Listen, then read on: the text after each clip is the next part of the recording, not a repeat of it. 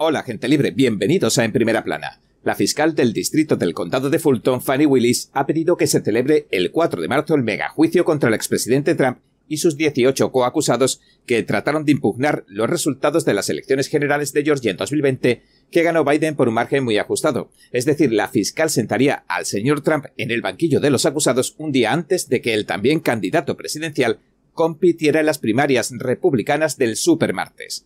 Esto ha provocado que un legislador republicano de Georgia convoque una sesión de emergencia para destituir a la fiscal. Se acaba de revelar que Twitter, la red social del multimillonario Elon Musk, se vio obligada a entregar en secreto un voluminoso conjunto de datos de la cuenta del expresidente Trump al abogado especial Jack Smith, quien lo acusa de tratar de impugnar los resultados electorales de 2020 por pura mala fe.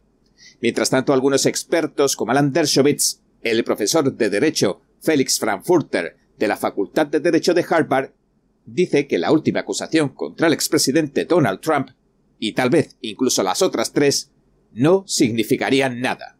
Y ahora entremos en materia.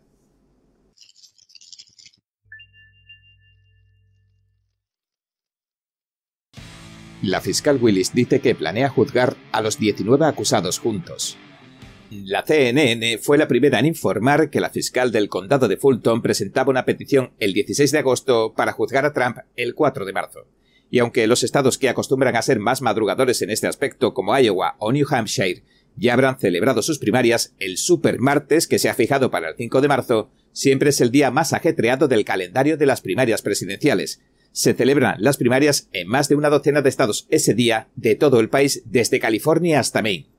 La señora Willis explicó en su presentación que escogió el 4 de marzo para que no se superponga al resto de asuntos penales y civiles que el señor Trump tiene pendientes en otros estados, señalando lo siguiente, cito, el estado de Georgia propone ciertos plazos que no entrarán en conflicto con las audiencias ya programadas de estos otros tribunales y las fechas de los juicios. Fin de la cita. Por su parte, el secretario de Estado republicano de Georgia, Brad Raffensperger, ha fijado la fecha de las primarias de Georgia para el 12 de marzo, una semana después. En mayo decía que los demócratas le habían presionado para que las adelantara. El núcleo del caso, de hecho, involucra una llamada que mantuvieron Trump y el secretario de Estado de Georgia, Brad Raffensperger. Los fiscales alegan que Trump, el señor Trump, presionó a Raffensperger para que encontrara la cantidad de votos que necesitaba para darle la vuelta a los resultados. Trump y algunos ciudadanos han denunciado numerosas irregularidades que, de ser ciertas, como explicamos ayer, sobrepasarían por mucho la cantidad de votos que hubiera necesitado para alzarse con la victoria. A día de hoy los tribunales han desestimado algunas de estas denuncias que han puesto tanto ciudadanos como el propio Trump, pero no todas. En un artículo de julio, la Associated Press señalaba que tanto el supermartes de 2016 para el señor Trump como el supermartes de 2020 para el señor Biden sentaron las bases de sus victorias en las primarias. En este marco, el abogado especial Jack Smith también solicitaba al tribunal que se juzgue al expresidente el 2 de enero de 2024, un día después de Año Nuevo, de los cargos relacionados con la irrupción en el Capitolio del 6 de enero. El expresidente reaccionó a la solicitud del abogado especial en la red Truth Social, señalando que días después se dará el pistoletazo de salida a las primarias republicanas en el estado de Iowa. Escribió lo siguiente. El trastornado de Jack Smith acaba de pedir que el juicio por la acusación contra Biden tenga lugar el 2 de enero justo antes de las importantes elecciones de Iowa. Solo un lunático desquiciado pediría tal fecha, un día de año nuevo, y una interferencia electoral de la máxima categoría con Iowa. Este juicio que nunca debería tener lugar debido a mis derechos de la primera enmienda, y a que Biden es muy corrupto, solo debería ocurrir si acaso después de las elecciones. Y lo mismo para el resto de las falsas acusaciones de Biden. Interferencia electoral. La fecha prevista para que arranquen las primarias presidenciales o caucus en Iowa es el 15 de enero. Una semana después se celebrarán las primarias de New Hampshire. Además, hace un mes el juez del caso de los documentos que almacenaba Trump en su residencia de Florida fijaba la fecha del juicio para el 20 de mayo de 2024. Un día después tendrán lugar las primarias presidenciales en Kentucky y Oregón. El presidente Trump, por su parte, insiste en que todos y cada uno de los cargos y acusaciones forma parte de un montaje político con el que tratan de impedirle que se postule a la presidencia en 2024. Lo describió así en Truth Social. No se debe permitir que ninguno de estos juicios comience antes de las elecciones. Los republicanos deben volverse más duros e inteligentes, rápido. El senador republicano del estado de Georgia, Colton Moore, recogió el testigo, acudió a la llamada y acaba de acusar a la fiscal de distrito de Georgia, Fanny Willis, por las acciones que ha emprendido contra Trump. Ha convocado oficialmente una sesión de emergencia para revisar las acciones de la fiscal en lo que considera no son más que ataques políticos. El senador que dice contar con el apoyo necesario de cada Cámara podrá lanzar su investigación, según The Guardian, el primer paso consiste en desfinanciar la investigación que la señora Willis ha lanzado sobre Trump y, en última instancia, destituirla de su cargo. El senador Moore dice, nuestro sistema de justicia está instrumentalizado. Moore escribió en un comunicado, Estados Unidos está bajo ataque. No me voy a quedar sentado y ver cómo los fiscales de la izquierda radical apuntan políticamente a los opositores políticos. Fin de la cita. Con estas palabras se hizo eco de la misma retórica que están empleando muchos de los que critican la decisión de la señora Willis de acusar al presidente Trump, calificándola como una injerencia en las elecciones presidenciales de 2024. El señor Moore también elaboró en una declaración para acompañar una petición de firmas en Internet que exigía la investigación de la señora Willis y esta vez mencionó explícitamente la posibilidad de un juicio político.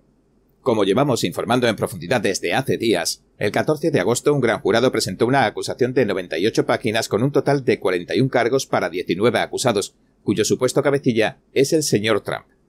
A todos se les acusa de actos de chantaje en base a la ley Rico.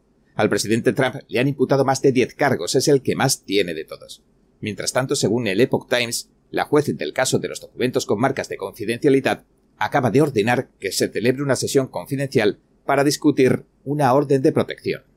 La juez de Florida ordena una audiencia confidencial para el caso de los documentos.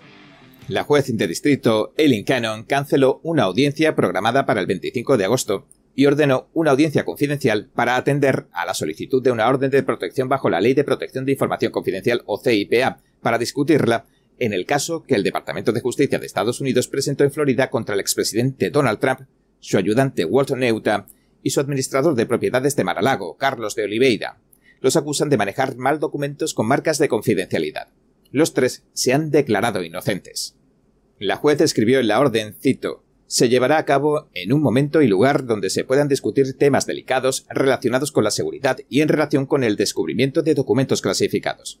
Ordenó que cualquier petición de una orden de protección para el señor de Oliveira se presentará antes del 22 de agosto para que se pudiera considerar durante la audiencia confidencial, en la que los acusados no están ni siquiera obligados a comparecer.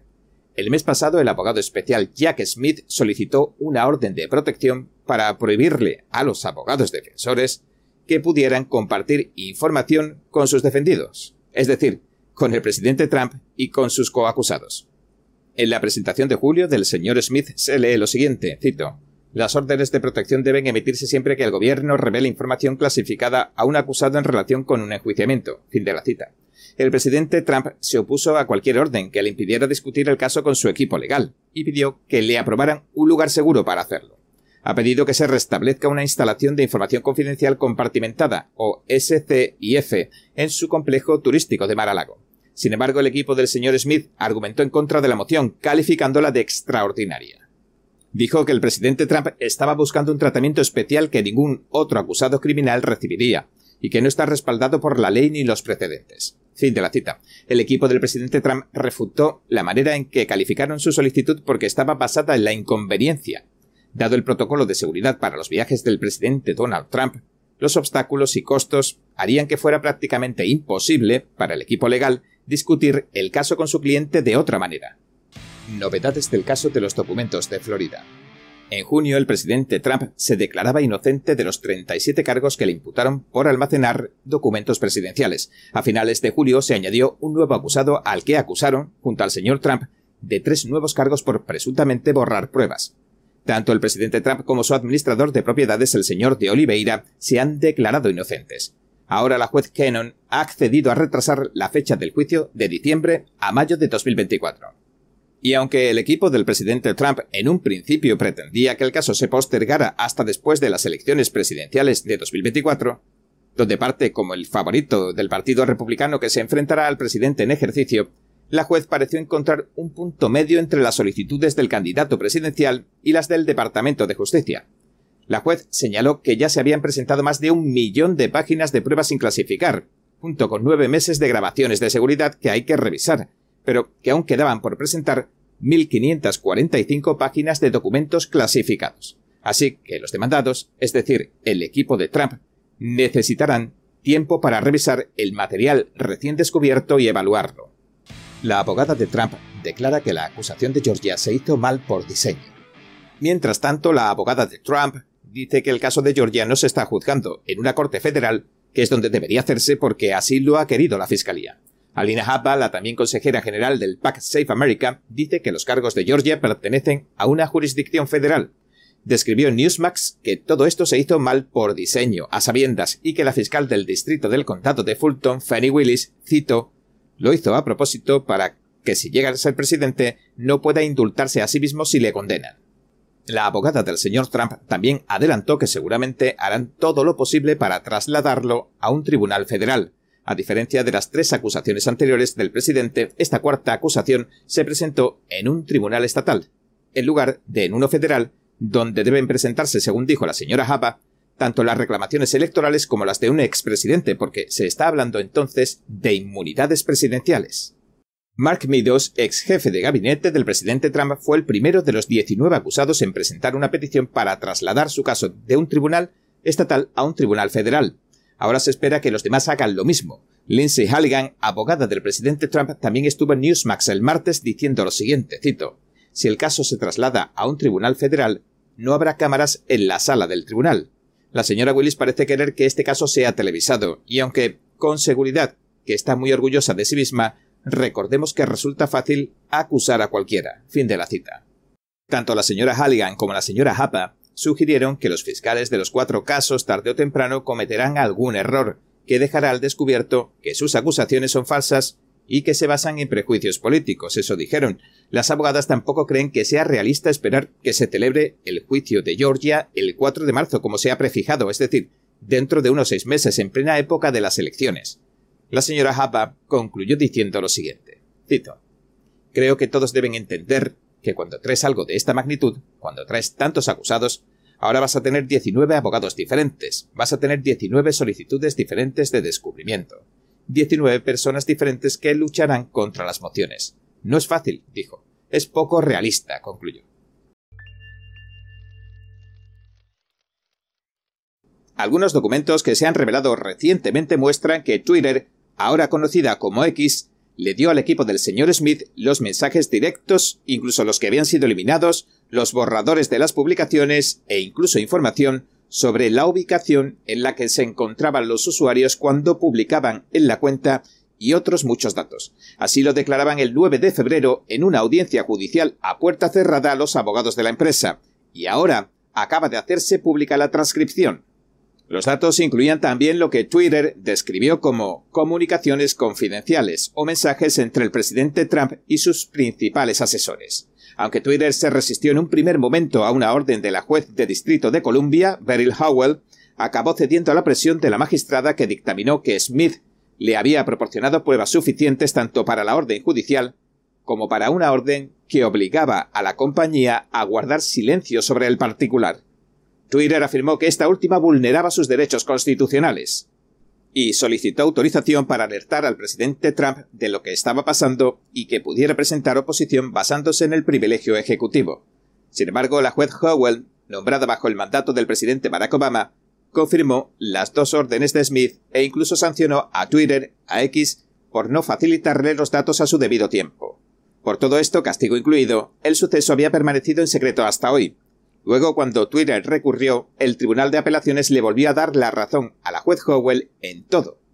Al final, la orden de la juez autorizó al equipo del señor Smith para que obtuviera una gran cantidad de datos de la cuenta del Twitter del expresidente Trump. Entre ellos están todos los registros de octubre de 2020 a enero de 2021 de las publicaciones, ya sea que estuvieran en borrador o no. Todos los mensajes directos que se enviaron, recibieron o redactaron todos los dispositivos que se usaron para acceder a la cuenta y cualquier información de tarjeta de crédito o cuenta bancaria vinculada a la cuenta. Eric Holzblatt, uno de los abogados que representa a Twitter, le dijo a la juez durante la vista de febrero que no había información bancaria ni de tarjeta de crédito asociada a la cuenta. también se le ordenó a Twitter que entregara las listas de los usuarios a los que el presidente Trump siguió y bloqueó, las de los usuarios que les dieron un me gusta a las publicaciones del presidente o que las compartieron, así como todas las búsquedas que realizó desde octubre de 2020 hasta enero de 2021. Y aunque Twitter ya ha producido muchos de estos registros, todavía estaba trabajando para recolectar algunos como los datos que podría haber eliminado una persona con acceso a la cuenta después de que Twitter o X la restableciera a finales de 2020 según dijeron los abogados de la compañía. La compañía suspendía la cuenta del presidente Trump en 2021, tras la irrupción del 6 de enero en el Capitolio de los Estados Unidos. Twitter ha transmitido al gobierno que el presidente Trump tuvo que borrar publicaciones para que le restablecieran la cuenta, según declararon los abogados del gobierno. El señor Trump, que se presenta como candidato a la presidencia en las elecciones de 2024, ha dicho que las acciones del Departamento de Justicia del presidente Joe Biden tenían como objetivo, cito, intentar infringir daño a mi campaña. En unas recientes declaraciones también cuestionó las acciones del gobierno diciendo, cito, ¿aún existe la primera enmienda? Fin de la cita. La primera enmienda de la Constitución de los Estados Unidos protege la libertad de expresión, la libertad de religión y la libertad de prensa. Junto con la orden judicial, el equipo del señor Smith había solicitado otra orden de no divulgación, que obligaba a Twitter a mantener todo el asunto en secreto argumentaron que permitir que el presidente Trump conociera la orden resultaría perjudicial. El secreto, según dijeron, contribuiría a asegurar, a garantizar que un gran jurado que estudia los cargos contra el presidente Trump pudiera deliberar en libertad y que los testigos no se vieran expuestos a ninguna manipulación. Twitter respondía señalando que, como todo lo del gran jurado se lleva públicamente, no existe tal problema, y que la orden de no divulgación violaba sus derechos de la primera enmienda, impedía avisar a un expresidente para que éste defendiera legalmente su privilegio ejecutivo, un caso que en realidad planteaba cuestiones únicas y complejas. Los funcionarios del gobierno reaccionaron diciendo que el presidente Donald Trump tiene un historial de obstrucción de investigaciones que daría problemas y señalaron el informe que emitió el exabogado especial Robert Mueller, un informe en el que se detalla, por el contrario, que después de años de investigación no encontraron ni una sola cosa con la que acusar a Trump. Mientras tanto, algunos expertos legales consideran que la acusación del gran jurado de Georgia contra el señor Trump podría estar violando las directrices democráticas. Mark Miller, abogado de la Pacific Legal Foundation, le dijo al Epoch Times que aunque no es ni partidario ni opositor del presidente Trump, le preocupa una tendencia que ve en aumento. Y se refirió tanto al nuevo caso de Georgia como a los juicios en Nueva York, Florida y la capital de la nación, y señaló lo siguiente, cito, nuestro país parece estar cayendo en la criminalización de la política. No sirve a los intereses del país que ninguno de los partidos criminalice al otro en lo que ya es un juego sucio y, sin embargo, en este punto estamos. Fin de la cita. A Miller le preocupa cómo van a aplicar la ley Rico, que se empleó incluso contra el activista provida Joseph Schiedler por protestar contra el aborto. Desde que se aprobara en 1970, más de 30 estados han aprobado su propia ley Rico. Pero como la ley se redactó de forma muy amplia, se ha utilizado para procesar a personas que la ley Rico en realidad no pretendía perseguir, según Miller. En 2006 el Supremo fallaría definitivamente a favor del activista Provida, diciendo que habían llegado demasiado lejos con la ley Rico y que no podían prohibir el derecho a la libertad de expresión de Joseph Scheidler por temor a que amenazara de alguna manera los derechos de los demás. El profesor de Derecho Felix Frankfurter de la Facultad de Derecho de Harvard, Alan Dershowitz, dijo en Fox News que ante todo nadie debería tomarse en serio en absoluto la idea de que la última acusación que se ha lanzado contra el expresidente Trump en Georgia por tratar de impugnar los resultados de las presidenciales de 2020 en el Estado haya partido del gran jurado. El especialista en la Constitución de los Estados Unidos y en Derecho Penal concretó lo siguiente, cito. No significa nada. La fiscal es quien lo acusó. Y la mejor prueba de ello es que la acusación ya estaba en la web incluso antes de que el gran jurado la votara. Fin de la cita. Dershowitz se refería a la noticia de la agencia Reuters, que informó de que el Tribunal de Georgia publicó y luego retiró dos páginas en las que se enumeraban varios cargos contra el expresidente Trump.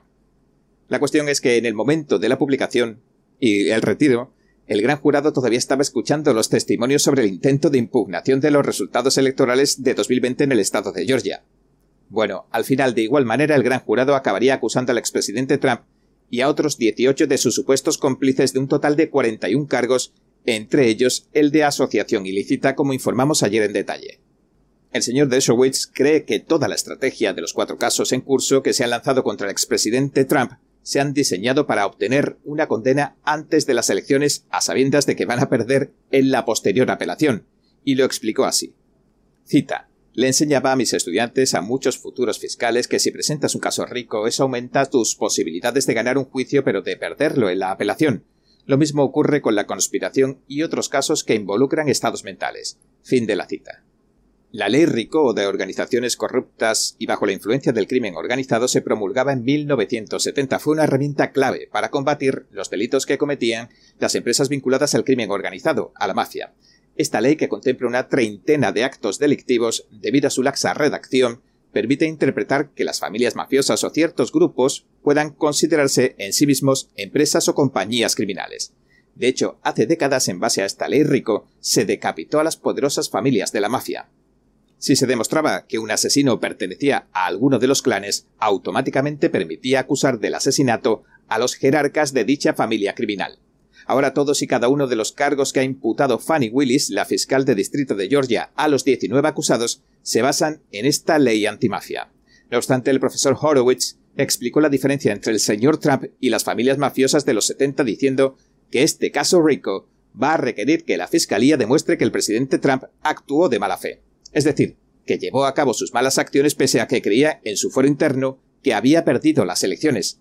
Luego, el profesor emérito de Harvard añadió lo siguiente. Así que todos y cada uno de estos cuatro casos se han diseñado para obtener condenas rápidas en jurisdicciones que están fuertemente cargadas contra Donald Trump. Fin de la cita.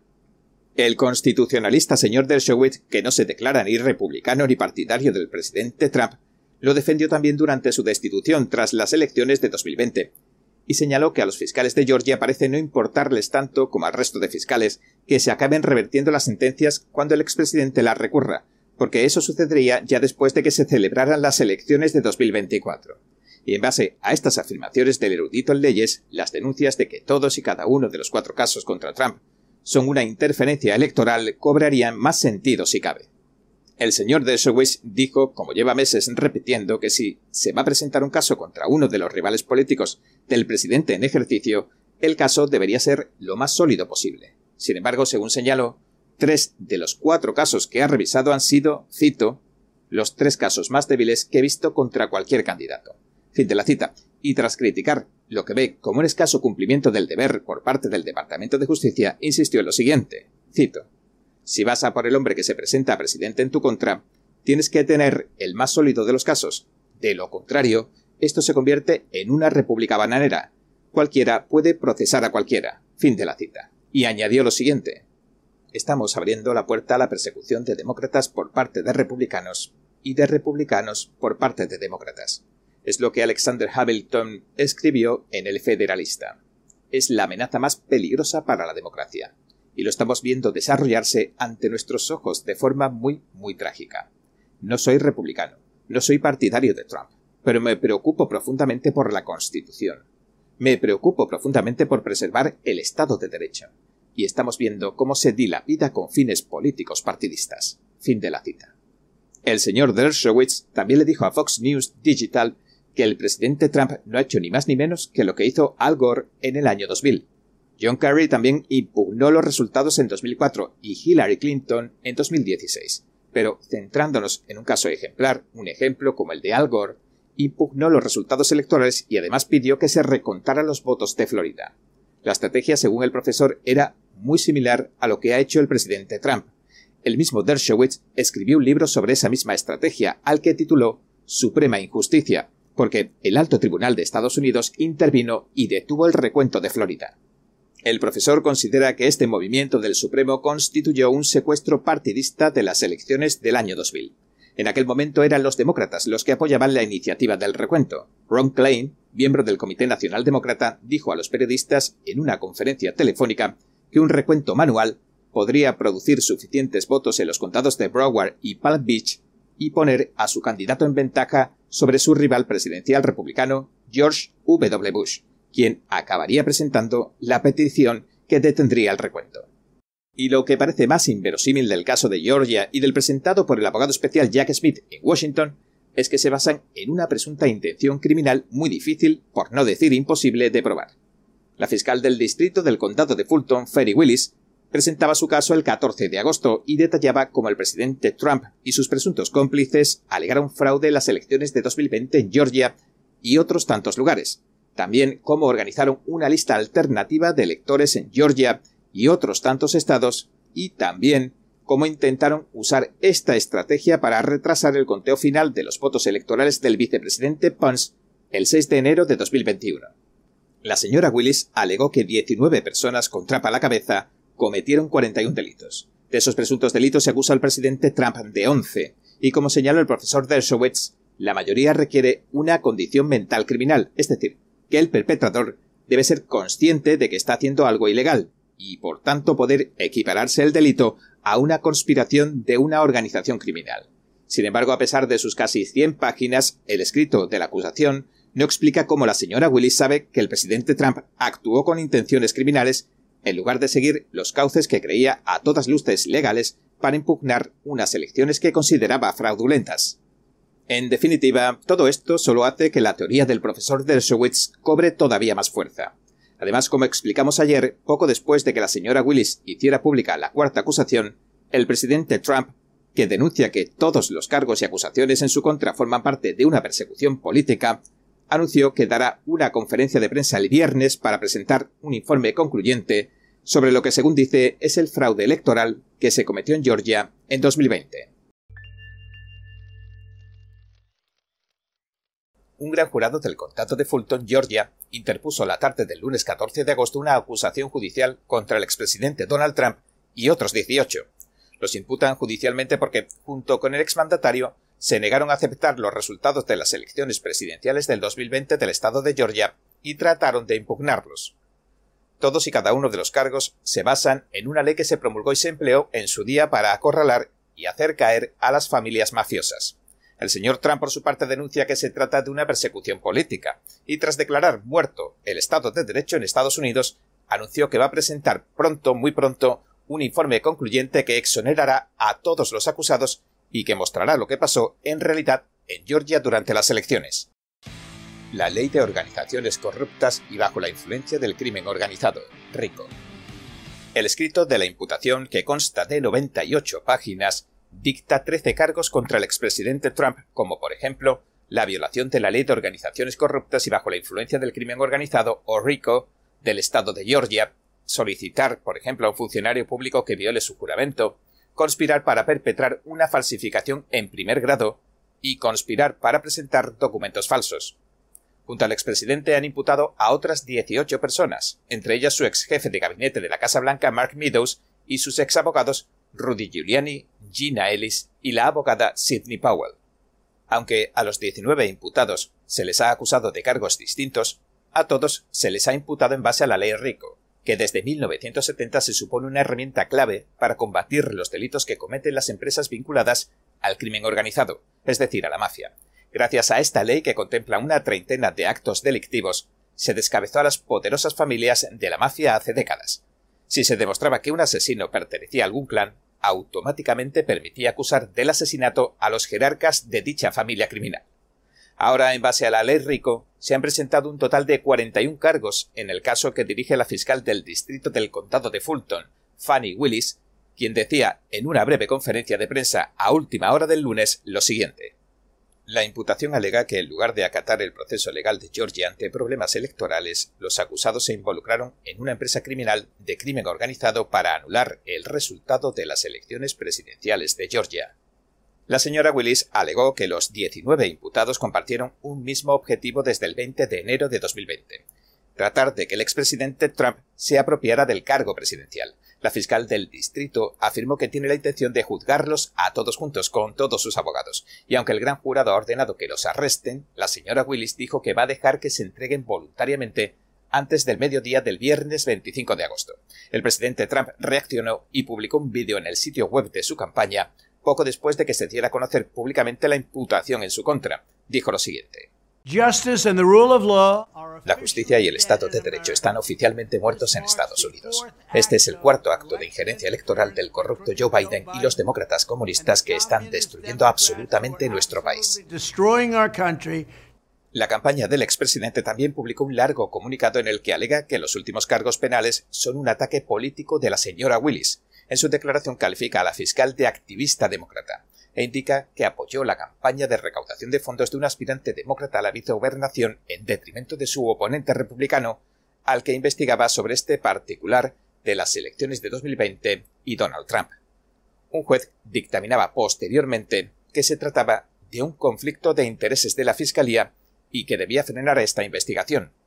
La señora Willis, según dijo la campaña, cito, ha presumido ante los medios de izquierda de sus iniciativas para derribar a Trump y recaudó la gran mayoría de los fondos de su campaña promoviendo su investigación electoral en las redes sociales, y añadió que toda su investigación se ha visto mancillada por una conducta poco ética y un sesgo político.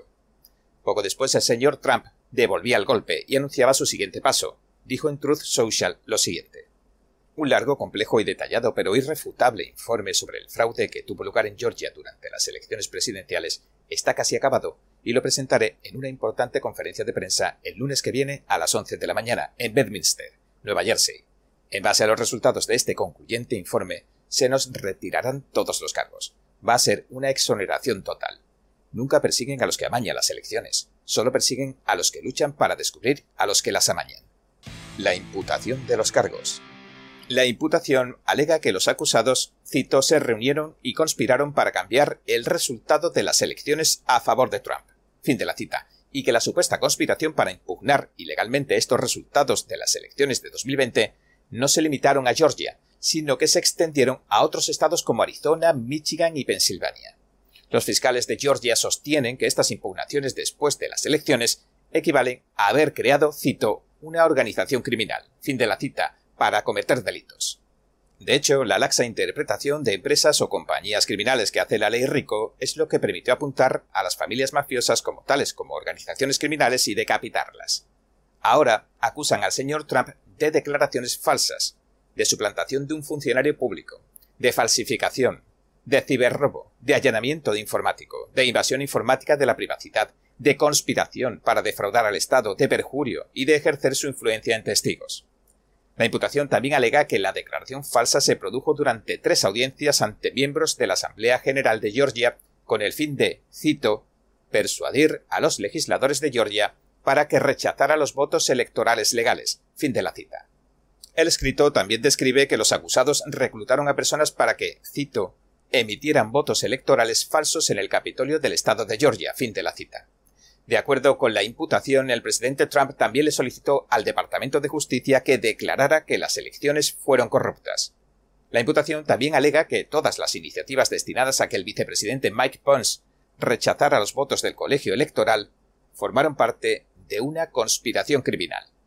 Cabe destacar que, al igual que pasó con la imputación que presentó el abogado especial Jack Smith a principios de este mes, los litigios posteriores a las elecciones de 2020 del expresidente Trump no se describieron como legítimos o lícitos, sino como una conspiración criminal a sabiendas de que se basaban en mentiras.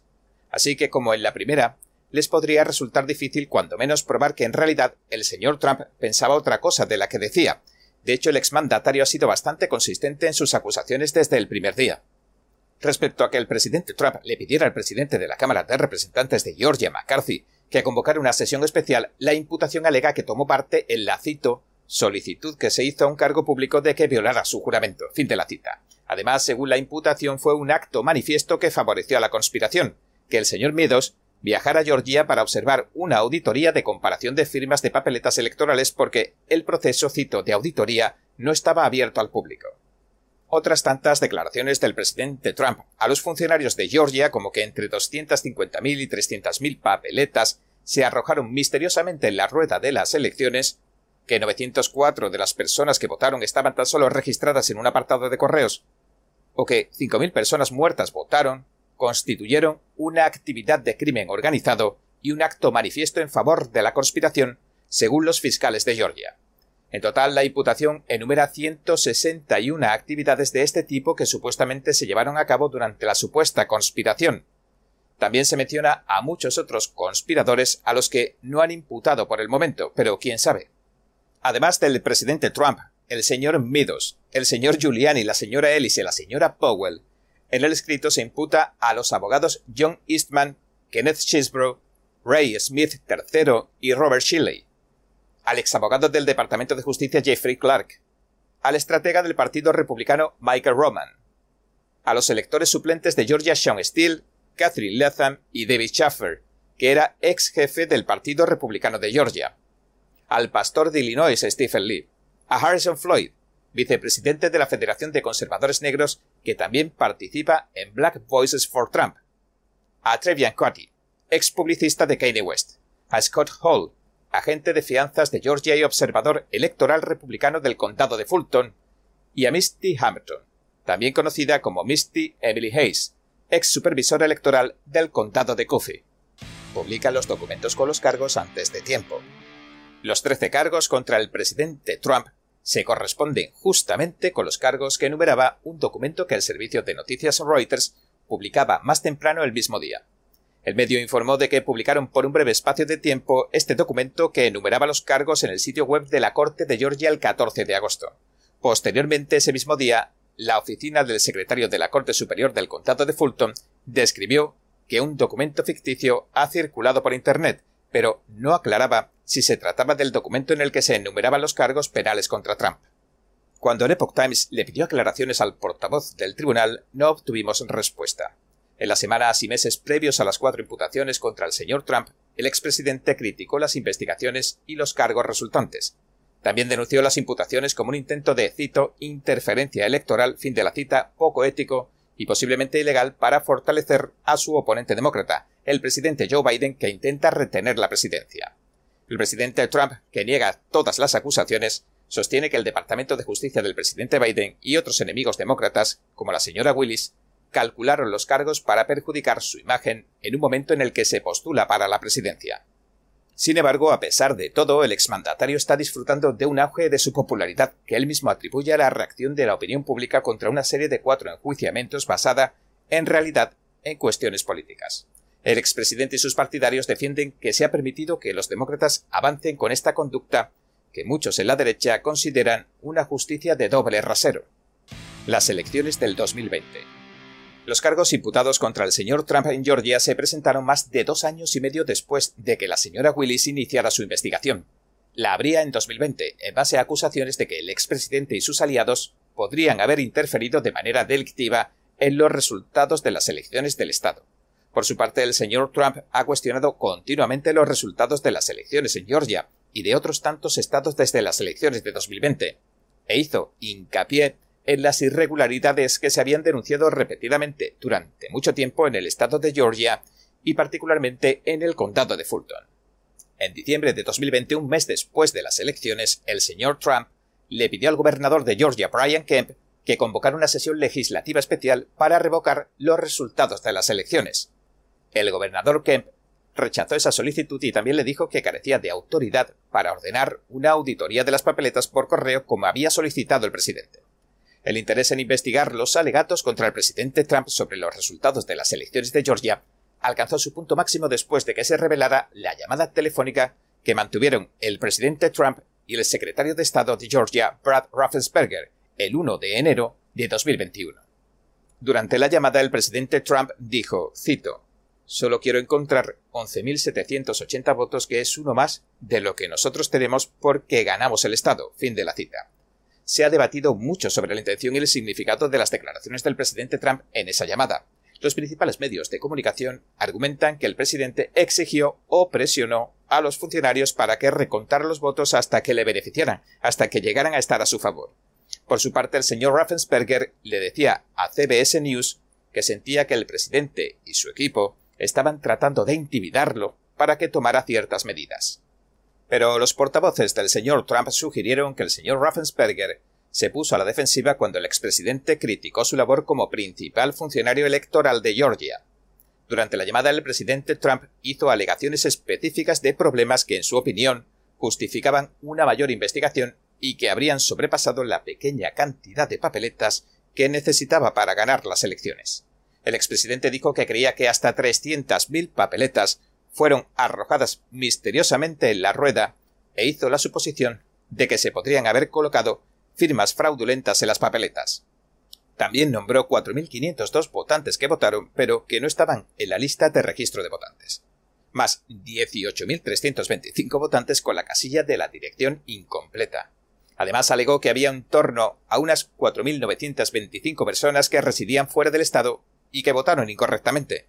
También se enviaron unas 2.326 papeletas de voto por correo a direcciones incompletas. El 6 de enero de 2021, una protesta de Stop the Steal, detengan el robo, que denunciaba las irregularidades y los consecuentes resultados de las elecciones, culminó con la irrupción en el Capitolio de los Estados Unidos. Y esto intensificaría sobremanera las críticas contra el presidente Trump y su insistencia en que le habían robado las elecciones o que las habían manipulado. Los demócratas del Congreso procedieron a acusarlo, intentando responsabilizarlo por la violencia que estalló en el Capitolio, pero el señor Trump ha sido absuelto. Las preocupaciones de Trump con respecto a Georgia.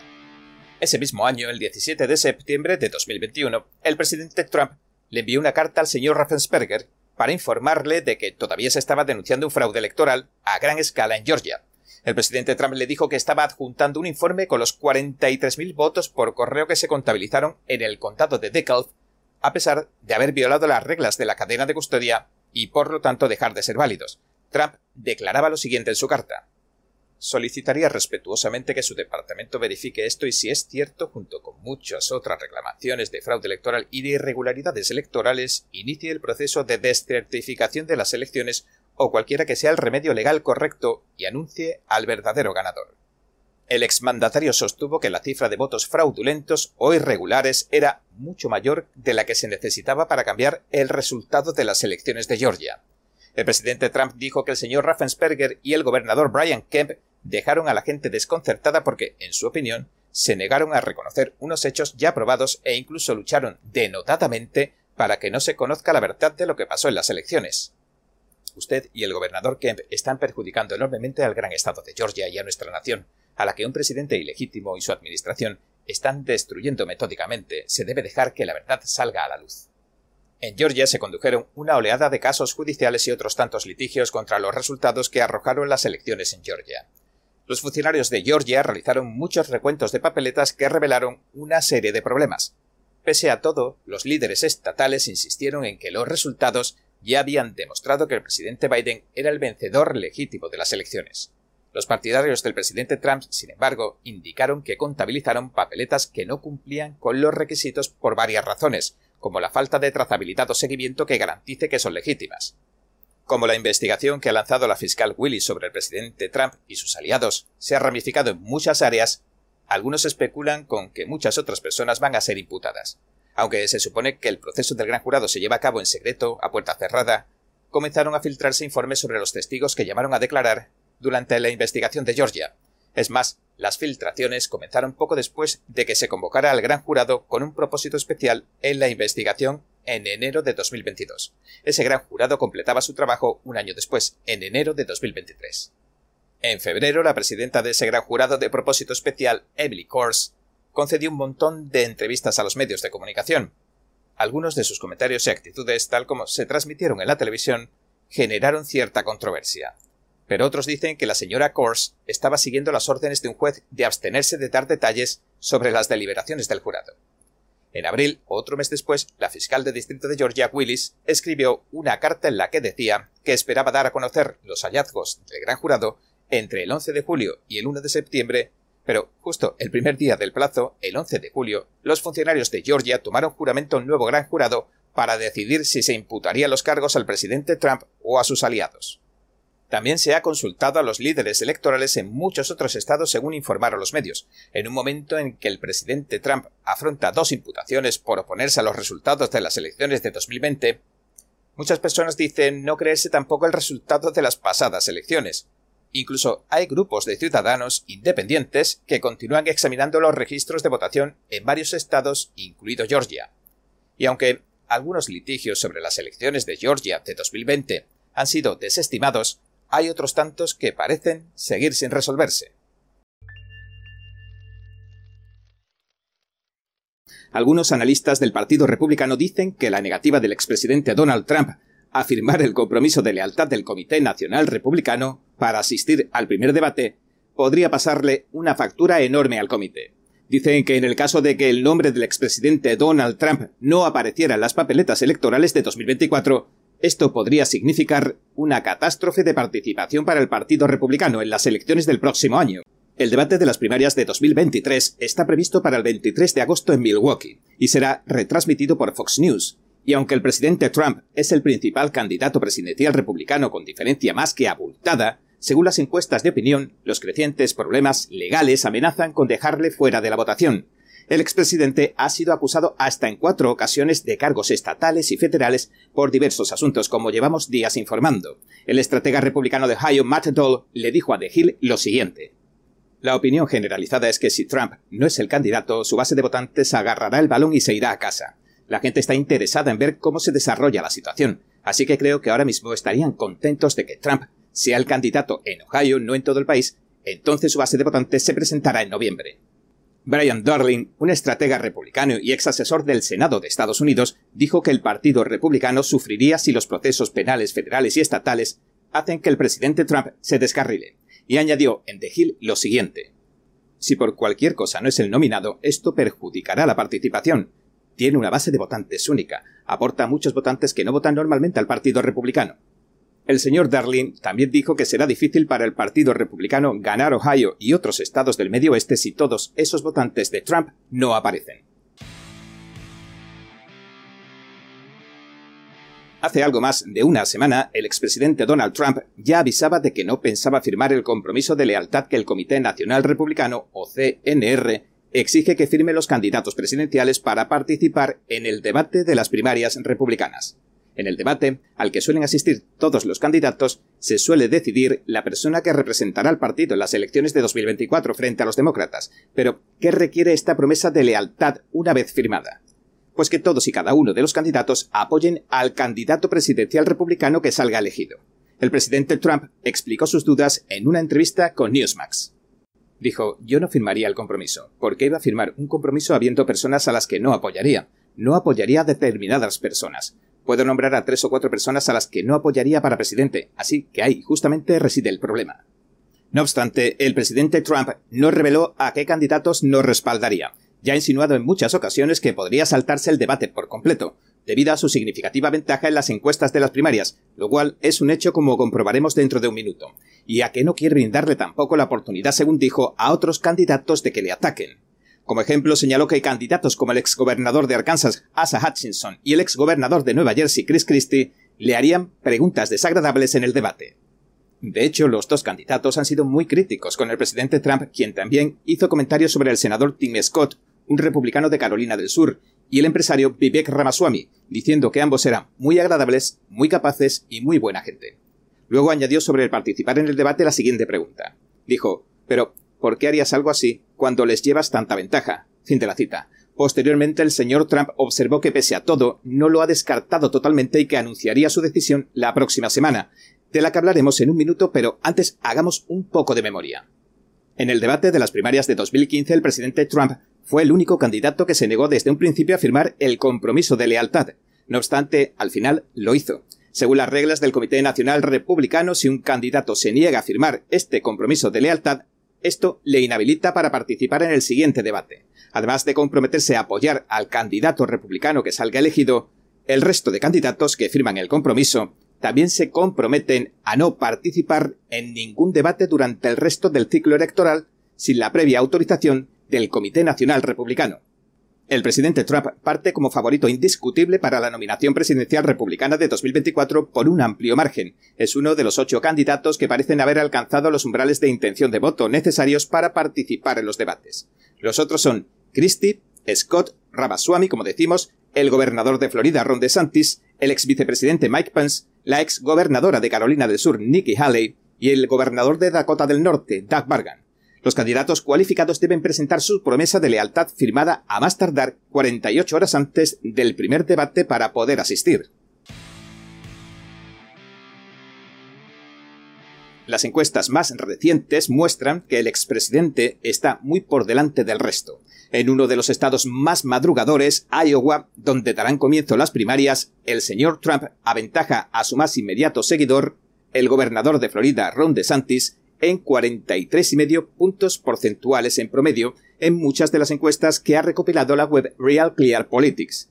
En el otro estado madrugador, New Hampshire, la diferencia entre el presidente y el gobernador es aún mayor, unos 44,3 puntos porcentuales en promedio en muchas de las encuestas. El señor Darling, el analista, indicó que el excomandante en jefe ha asegurado bajo cerrojo su nominación del Partido Republicano y añadió, cito, la única manera de que pierda es que se le impida estar en las papeletas. Fin de la cita. Jennifer Hoare, expresidenta del Comité Estatal Republicano de New Hampshire y cofundadora del controvertido Proyecto Lincoln, un grupo anti-Trump, dijo, según The Hill, lo siguiente. Cita, el Comité Nacional Republicano, el CNR, necesita a Trump mucho más de lo que Trump necesita al CNR. Tanto si quieren que sea el jefe del partido como si no, el partido le sigue a él, no al CNR. Fin de la cita. Y también añadió que si pierden al presidente Trump, entonces, cita, perderán el apoyo de los votantes de Trump y su base para sus candidatos al Senado, sus candidatos a la Cámara y sus candidatos estatales. Fin de la cita. A día de hoy todavía no está claro si el expresidente va a asistir al debate previsto para el 23 de agosto, y la presidenta del CNR, Ronna McDaniel, tampoco ha indicado si el CNR está dispuesto a hacer una excepción con el indiscutible candidato número uno del Partido Republicano según las encuestas. Brian Safechick, un estratega republicano y exmiembro de la campaña de Trump, le decía a The Hill esta semana lo siguiente. Las posibilidades de que el candidato republicano a la presidencia pueda decidir sencillamente pasar por encima del CNR en sí son bastante claras. Cuando un candidato se niega a jugar según las reglas, obviamente debilita la posición del CNR. El señor Seichik señaló al medio que existe una desconexión significativa entre el CNR y las figuras del establishment del partido y los partidarios del expresidente, e incluso calificó de complicada la relación entre los votantes de Trump y el Partido Republicano en sí. Brian Lanza, un asesor de la campaña de Trump 2016 que se mantiene cerca del equipo del expresidente, dijo al Miami Herald que la promesa de lealtad es esencialmente una lucha de poder entre los partidarios de base del expresidente y el CNR, y añadió lo siguiente. La cuestión es que el partido trata de reafirmar su poder sobre el movimiento de base, pero no se puede hacer eso, cuando el movimiento de base parte como favorito. Creo que el presidente tiene muchas ganas de demostrar que posee el poder. Lanza también dijo que debido a la popularidad del presidente Trump, el CNR está en un aprieto, y Doug Hayes, un estratega republicano y exdirector de comunicaciones del CNR, le dijo al periódico que el otrora presidente está tratando de demostrar que todavía tiene el mando sobre el Partido Republicano, y preguntó lo siguiente, cita, ¿por qué alguien esperaría que Donald Trump apoyara a alguien que no fuera Donald Trump? Fin de la cita. Un portavoz de la campaña Trump 2024 le dijo al Washington Examiner que es probable que el expresidente no asista al debate del 23 de agosto. Señaló que las cifras de las encuestas muestran que el presidente Trump está muy por delante del resto. El portavoz y asesor Jason Miller le dijo al periódico lo siguiente. El presidente Trump lidera el campo republicano por más de 40 puntos, así que va a dominar la conversación en el debate tanto si está allí como si no. Mientras tanto, Ron DeSantis está cayendo como una roca y ya se encuentra en tercer lugar en muchas encuestas, con sus oponentes oliendo la sangre en el agua los últimos comentarios de la presidenta del CNR. Durante una entrevista en la CNN, Ronna McDaniel, la jefa del partido, dijo que el comité mantendría su plan de que los candidatos tengan que jurar su promesa de lealtad. El mes pasado le dijo a Chris Wallace de la CNN lo siguiente. Es el compromiso vencer a Biden, y lo que estamos diciendo, y el comité de debate se ha reunido durante más de dos años con gente de Alaska, a Illinois o a Tennessee, es que si vas a subirte al escenario del debate del Comité Nacional Republicano, deberías ser capaz de apoyar al candidato y vencer a Biden. Todo el mundo tiene que firmar el compromiso de vencer a Biden. Todo el mundo. Es en todos los ámbitos. Las reglas no están cambiando. Hemos sido muy claros con ellos. Entre los que han firmado el compromiso del CNR se encuentran DeSantis, la ex embajadora ante la ONU Nikki Haley, el empresario Vivek Ramaswamy, el gobernador de Dakota del Norte Doug Bargan y el senador republicano Tim Scott. Mientras tanto, el ex vicepresidente Mike Pence ha dicho en entrevistas que lo firmaría, mientras que el ex gobernador de Nueva Jersey, Chris Christie, le dijo a Fox News esta semana que lo firmaría en cuanto lo reciba del CNR. El señor DeSantis, por su parte, dijo la semana pasada mientras hacía campaña en Iowa, cito, No se puede, por un lado, decir que el país va en tan mala dirección, que es algo que todos pensamos, y por otro lado, decir que simplemente vas a agarrar tu pelota e irte a casa.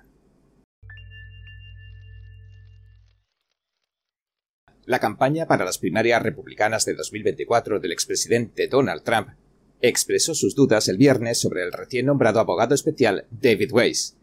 No están seguros de que sea un sujeto que goce de verdadera independencia ni para investigar ni para enjuiciar la causa penal contra Hunter Biden, el hijo menor del presidente Biden. Pero, ¿por qué tiene que suceder algo así justamente ahora? Algunos argumentan que es pura estrategia. El fiscal general Mary Garland, que dirige el Departamento de Justicia, cumplía el viernes con los deseos del fiscal federal del distrito de Delaware, Weiss, y lo ha nombrado oficialmente abogado especial del caso como le pidió. De inmediato el portavoz de la campaña del señor Trump reaccionó en un comunicado. El Departamento de Justicia lleva décadas protegiendo a Joe Biden, a Hunter Biden y a toda la familia del crimen Biden, a pesar de que hay pruebas abrumadoras y testimonios creíbles que detallan sus delitos y sobre cómo mintieron al pueblo estadounidense y cómo vendieron al país a los enemigos extranjeros en aras del beneficio financiero del propio cartel Biden. El portavoz del señor Trump reservó la segunda parte del mensaje para el nombramiento oficial del señor Weiss, que se encarga de llevar la investigación del Departamento de Justicia sobre Hunter Biden desde febrero de 2021. Escribió lo siguiente.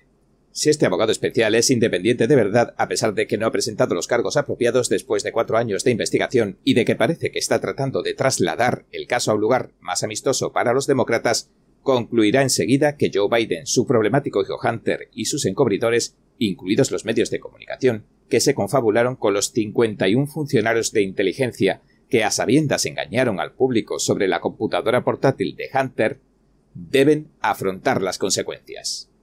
En una conferencia de prensa el viernes, el fiscal general revelaba que el cambio lo había solicitado el propio señor Weiss, y que se lo concedió porque, cito, redunda en beneficio del interés público. A partir de ahora, según Garland, puede, cito, llevar a cabo una investigación exhaustiva y seguir tomando las medidas que considere oportunas de forma independiente, basándose únicamente en los hechos y en la ley. Sin embargo, hay incluso denunciantes que, como veremos en un minuto, han declarado bajo juramento que el señor Weiss nunca ha obrado de manera independiente. Hunter tendrá que ir a juicio. Hasta la fecha, Weiss tan solo ha acusado o ha podido acusar al menor de los Biden de no pagar impuestos en dos ocasiones que ingresó más de un millón y medio de dólares. También lo acusa de poseer un arma de forma ilegal, porque lo hizo mientras era adicto a una sustancia prohibida. En un principio, Hunter aceptó el acuerdo de culpabilidad de la Fiscalía. Se declaraba culpable de los dos delitos fiscales y se acogería a un acuerdo de revisión para, sin tener que llegar a juicio, evitar la condena por un posible delito grave de tenencia ilegal de armas de fuego.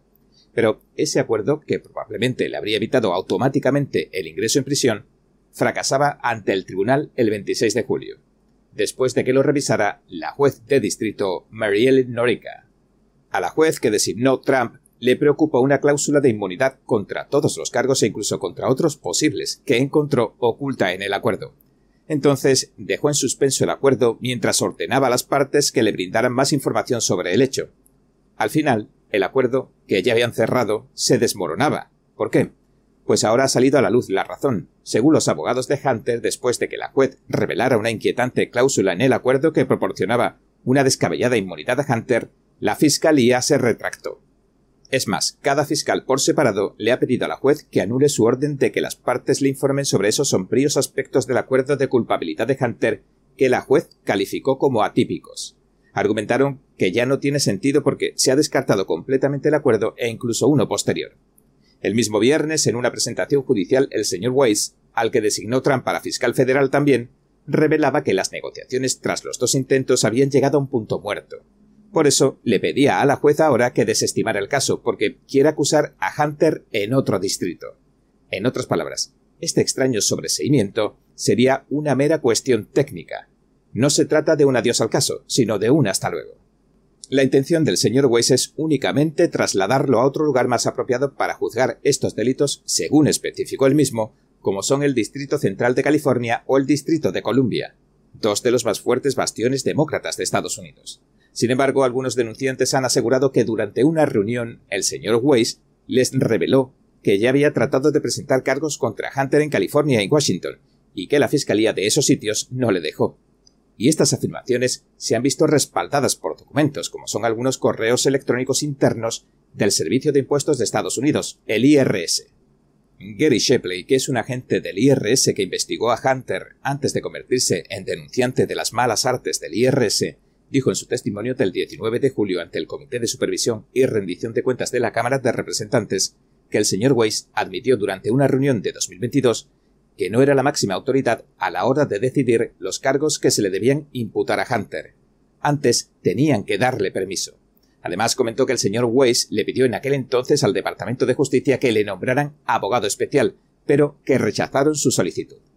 Tanto Shapley como Joseph Ziegler otro denunciante del IRS aseguran que se han producido interferencias políticas en la investigación federal de los asuntos fiscales de Hunter Biden, cosa que incluso han documentado.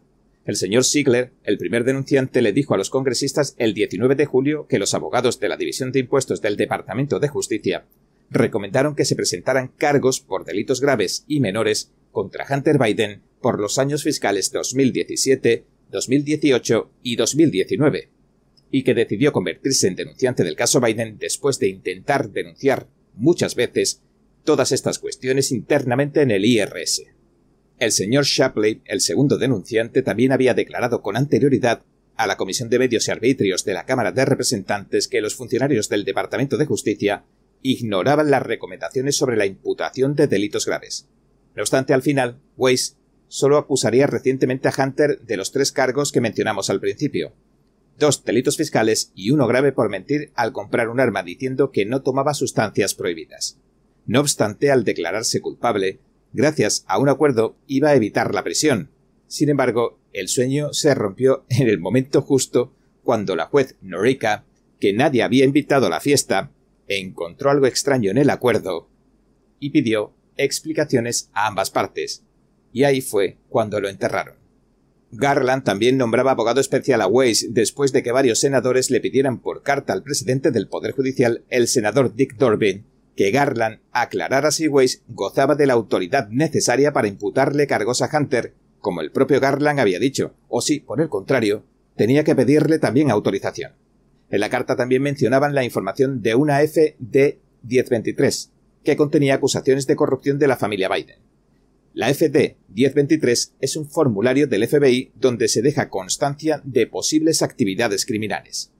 El FBI recibía este formulario de una fuente fiable en 2015. En él se afirmaba que la compañía ucraniana Burisma les dio a los dos Biden 5 millones. A cambio, el vicepresidente debía ayudarle a abrir tanto los Estados Unidos como otros mercados energéticos. También debía ponerle remedio a los cargos de corrupción que planeaba presentar el fiscal ucraniano que investigaba Burisma. Hunter Biden, sin conocimiento del sector energético, al igual que su entonces socio comercial Devon Archer, pasaron a formar parte de la junta directiva de Burisma. Por esta y por otras razones de peso, los senadores en su carta le han pedido a Garland y a Weiss que presten declaración ante el Congreso. Antes, en abril, Garland declaraba ante el Congreso que Weiss estaba a cargo de la investigación sobre Biden y que no habría interferencia de ningún tipo, ni política ni inapropiada. Desde entonces, tanto el Departamento de Justicia como el señor Weiss han sostenido públicamente que el fiscal posee la autoridad necesaria para presentar los cargos que considere apropiados. Pero Hans von Spakowski, del Centro Edin Miset III de Estudios Legales y Judiciales de la Fundación Heritage, a la luz de lo acontecido, le dijo al Epoch Times que si el señor Garland ha mentido al Congreso sobre el asunto, eso podría ser motivo suficiente para un juicio político. Y aunque algunos republicanos de la Cámara de Representantes de Estados Unidos han planteado acusar a Garland, todavía no se ha lanzado ninguna investigación de forma oficial. Pero ¿qué significa en realidad el nombramiento oficial de Weiss? ¿Y por qué justamente ahora? Devin Nunes, el expresidente del Comité de Inteligencia de la Cámara de Representantes de Estados Unidos, declaró en Real America Voice que la respuesta es bien sencilla. Explicó que en cuanto un abogado especial abre una investigación que suele durar años, como la de Mueller o la de Duran, se tienen que bloquear todas las demás investigaciones sobre los sujetos en cuestión. Así, por ejemplo, va a quedar bloqueada la investigación del Comité de Supervisión y Rendición de Cuentas de la Cámara, que la semana pasada, como informamos, mostraba registros de pagos millonarios que ingresó la familia Biden cuando el anciano cabeza de familia era vicepresidente de Obama. Además, toda la información del caso de Hunter y en torno al caso debe mantenerse en el más absoluto de los secretos hasta que el señor Weiss acabe su investigación. Todas se van a estrellar con el cartel de investigación en curso. Al final, podría pasar incluso como en la reciente investigación de Duran, que descubrió que las acusaciones de Rusia, Rusia, Rusia contra Trump no fueron más que un montaje del gobierno. La comunidad de inteligencia, los medios de comunicación, los principales medios de comunicación y las redes sociales con el fin de desacreditarlo durante varias campañas electorales seguidas. Esta misma asociación gubernamental público-privada ocultó la información real del infame portátil de Hunter Biden, tachándola en falso y a sabiendas de desinformación rusa. No obstante, tras listar una serie ingente de delitos en los que siempre trató de desviar la culpa más hacia los individuos que a la corrupción institucional, el abogado especial Duran no recomendaría que se aplicara ni un solo castigo. Sencillamente se limitó a reconocer la corrupción que prácticamente todo el mundo que ve las noticias ya conoce. Pero durante todo este tiempo que duró la investigación y tras las conclusiones, permanecieron a salvo, y todavía lo siguen estando, los infractores. Bien, este ha sido nuestro episodio de hoy. Gracias por sintonizarnos. Si le gusta nuestro programa, por favor no olvide darle a me gusta, suscribirse y compartir este vídeo con sus amigos y su familia, porque todo el mundo merece conocer los hechos. Una vez más, gracias por ver en primera plana. Nos vemos mañana. Además de las personas que cruzan ilegalmente a Estados Unidos y se entregan a la patrulla fronteriza, hay un grupo menos conocido llamado los escapados. ¿Cuántos eran? ¿Ah? The Epoch Times produjo el documental Escapados, la crisis fronteriza oculta, a fin de dar a conocer de cerca la mayor crisis fronteriza de la historia de Estados Unidos desde la perspectiva de los que la viven a diario. We expect people in our homes to come to our front door. If they sneak into our home any other way or try to get into our home forcibly, it's pretty much codified in every state across this country that that can be perceived as a threat and you can react appropriately. Además de los 1,7 millones de escapados, los agentes fronterizos ya han detenido a más de 6,7 millones de migrantes ilegales en la frontera estadounidense desde el inicio del gobierno de Biden. Muchos son liberados en Estados Unidos y viajan a ciudades santuarios como Nueva York y Chicago, generando un impacto en todo el país. Este documental ofrece una visión de lo que está ocurriendo en la frontera estadounidense y los héroes cotidianos que trabajan duro para mantener a salvo a su comunidad y proteger la frontera.